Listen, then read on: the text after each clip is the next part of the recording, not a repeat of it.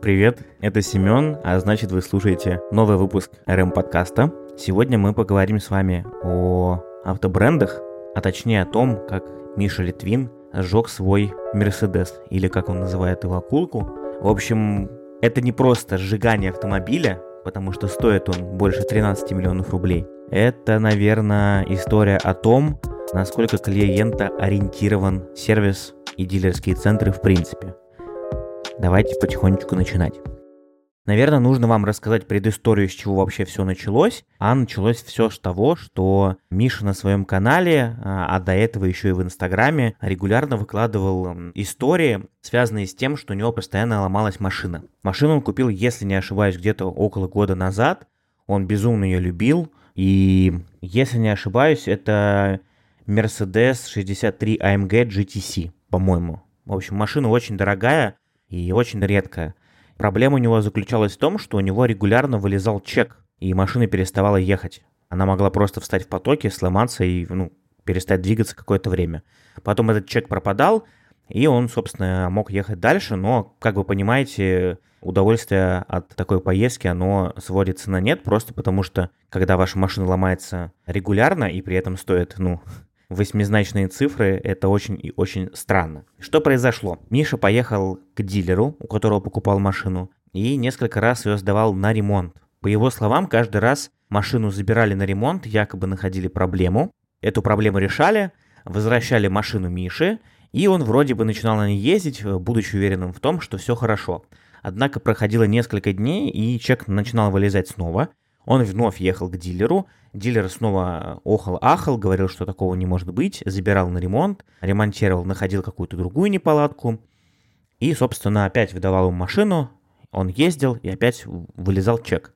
Как я понял, такое продолжалось 4 или 5 раз, и на пятый раз он уже не выдержал и психанул, и вот записал вот этот ролик. То есть, если до этого все заключалось в том, что он просто матерился, ругался и злился исключительно в сторис, то теперь он решил выложить это все на YouTube. Причем, знаете, странно мне показалось, во-первых, то, что э, вот у него есть же, как вы знаете, на YouTube под роликами описание, да, и вот я смотрю, он пишет, я думаю, вы все следили за моими гневными сториз в Instagram, сколько раз я обращался к сотрудникам компании Mercedes-Benz, но, к сожалению, они так и не ответили. А ведь я предупреждал, что если не последует решение проблемы, я выложу все как есть на своем канале, полный разнос Мерседеса. Видео о том, как огромная компания забивает на своих клиентов и убивает любовь к авто, которые были куплены у них. Смотрите видео до конца, я и сам не ожидал такого поворота. Подано очень хорошо, но здесь нужно отметить, что, во-первых, речь идет не о компании Mercedes, а в первую очередь о дилере, у которого он покупал этот автомобиль и у которого он его обслуживал. Претензии нужно предъявлять не самому Мерседесу, хотя понятно, что Миша, скорее всего, своими роликами пытался обратить внимание как раз Мерседеса на эту проблему потому что вроде как с дилером договориться не удалось. Но я внимательно досмотрел это 45-минутное видео до конца, и знаете меня что удивило? А меня удивило то, что сотрудники дилера были супер адекватны. Я не помню же имя их представителя, но он несколько раз туда приезжал, и несколько раз даже записывал видео, и об этом предупреждал сотрудников. Ну и я так понял, что сотрудники дилера тоже знают, что он популярный блогер, у которого есть аудитория и так далее. С одной стороны, я могу понять человека, который покупает дорогую машину, которая у него регулярно ломается и поломку которого не устраняют. Да, окей, э, я могу понять, что он бомбит, злится, э, психует и так далее. Но то, чем занимался Миша в этом ролике, иначе как потребительский терроризм, я назвать не могу. Почему? Объясню. Если вы смотрите ролики автоблогера и автоюриста Ердрея, а я их смотрю уже больше года, вы наверняка уже знаете, что есть такая штука, как акт наряды, которые выдаются при ремонте автомобиля, при прохождении ТО и все остальное. Почему важно их хранить? Потому что если ваша машина находится в ремонте больше 45 дней в течение календарного года, по-моему, 45 дней, могу ошибаться, если что, поправьте меня, либо устраняется у нее одна и та же поломка больше трех или четырех раз – клиент имеет право, собрав эти документы, обратиться в суд, взыскать с дилера полную стоимость машины, то есть вернуть ее дилеру и забрать деньги. Либо получить абсолютно новый экземпляр автомобиля без доплаты, без всего остального. Миша в ролике общаясь с представителем э, дилера и руководителем отдела гарантийного обслуживания, прямым текстом говорит, что у него этих нарядов не было, что он их потерял. И при этом, при всем, человек общается не в формате адекватного диалога, а у меня сложилось ощущение, что он общался как школьник, обиженный школьник при этом. Потому что весь его диалог строился не на примере того, что давайте поговорим, давайте обсудим, пусть это будет конструктивный диалог и прочее, а строился в формате того, что, ну, вы же признаете, что это ошибка, вы же обосрались. Мне кажется, что ни один адекватный представитель дилерских салонов э, в подобном сознаваться не планирует. Тем более, если машина стоит 13 миллионов рублей. Более того, в этом же ролике представители дилера говорят ему, что они готовы пригласить специалиста от Mercedes-Benz, провести независимую экспертизу, куда его пригласят тоже, Михаила в смысле. То есть у него будет возможность зайти во внутренние помещения дилера, куда, кстати, как правило, обычно никогда не пускают клиентов, посмотреть, что будет происходить, когда машину будут разбирать, посмотреть, что будет происходить во время диагностики и докопаться до сути. Но он от этого отказался. Он просто требовал, чтобы ему вернули деньги. При этом, при всем, у него не было ни а, акт нарядов, никаких документов о, ТО и всем остальном. Ну, соответственно, на что он рассчитывает, я, честно говоря, вообще не очень понимаю. Естественно, сотрудник дилера с абсолютно каменным лицом сказал, что да, Михаил, мы готовы были вам пойти навстречу, да и сейчас готовы, а, потому что знаем и понимаем, кто вы, и мы хотим действительно разобраться в ситуации. Да, это плохо, что мы три раза подряд э, устраняем одну и ту же проблему, но мы хотим в ней разобраться. Однако он не захотел. Я не знаю, что это такое, но это реально называется манипулирование. И дальше вот эта штука пошла, когда он прям в ролике в начале, если не ошибаюсь, говорит, что «А я уничтожу Мерседес, я сделаю все возможное, чтобы у них упали продажи. Понятно, что, возможно, моя аудитория не вся такая платежеспособная, но все равно мое видео и мои последующие видео на это повлияют. То есть человек прямым текстом говорит о том, что он будет делать все, чтобы убить репутацию компании на российском рынке. Вряд ли Михаила смотрят э, миллионеры, которые могут себе там пойти и сразу позволить Мерседес. Такие люди, как правило, они как покупали эти машины, так и будут покупать. Но э, там, условно, у школьников, естественно, сформируется какое-то негативное впечатление, а у взрослых адекватных людей вряд ли. И вот это, мне кажется, называется даже не то, что потребительский терроризм, это называется угрозы Наверное, нужно уточнить, можно ли за такое человека подтягивать, потому что мне кажется, что за угрозы фактически можно потянуть. И что произошло дальше, вы уже знаете, наверное. Эту машину он просто вывез в поле и сжег.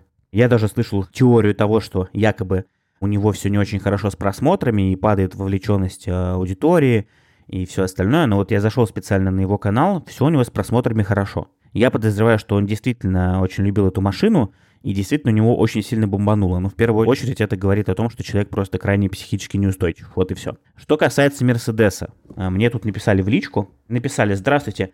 Напишите, пожалуйста, что думаете по поводу Литвина и компании Mercedes. Понесет ли компания какие-нибудь репутационные потери? Интересно ваше мнение. Я думаю, что компания никаких репутационных потерь не понесет. Максимум, что это может произойти, вот этот ролик побурлит. Да, он набрал там большое количество просмотров.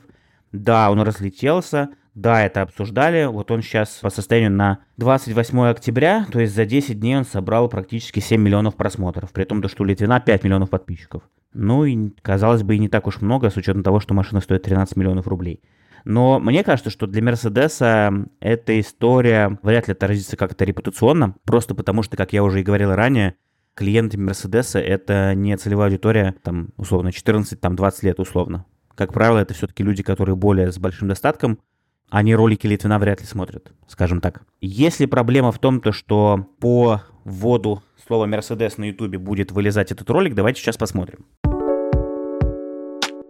Да, знаете, что интересно, если вы вбиваете на Ютубе просто Мерседес, то первым делом вылезает ролик Литвина как раз, а уже потом все остальные обзоры и все прочее. Но мне, честно говоря, кажется, что через год про это даже никто уже особо и не вспомнит. То есть эта история, она такая больше единоразовая, единомоментная. Я понимаю, прекрасно понимаю, что для Мерседеса у них должен быть, так скажем, отдел, который занимается работой, в том числе там с топовыми клиентами. Но данный ролик наглядно демонстрирует то, что обращаться нужно в первую очередь и бомбить на дилера, а не на Мерседес.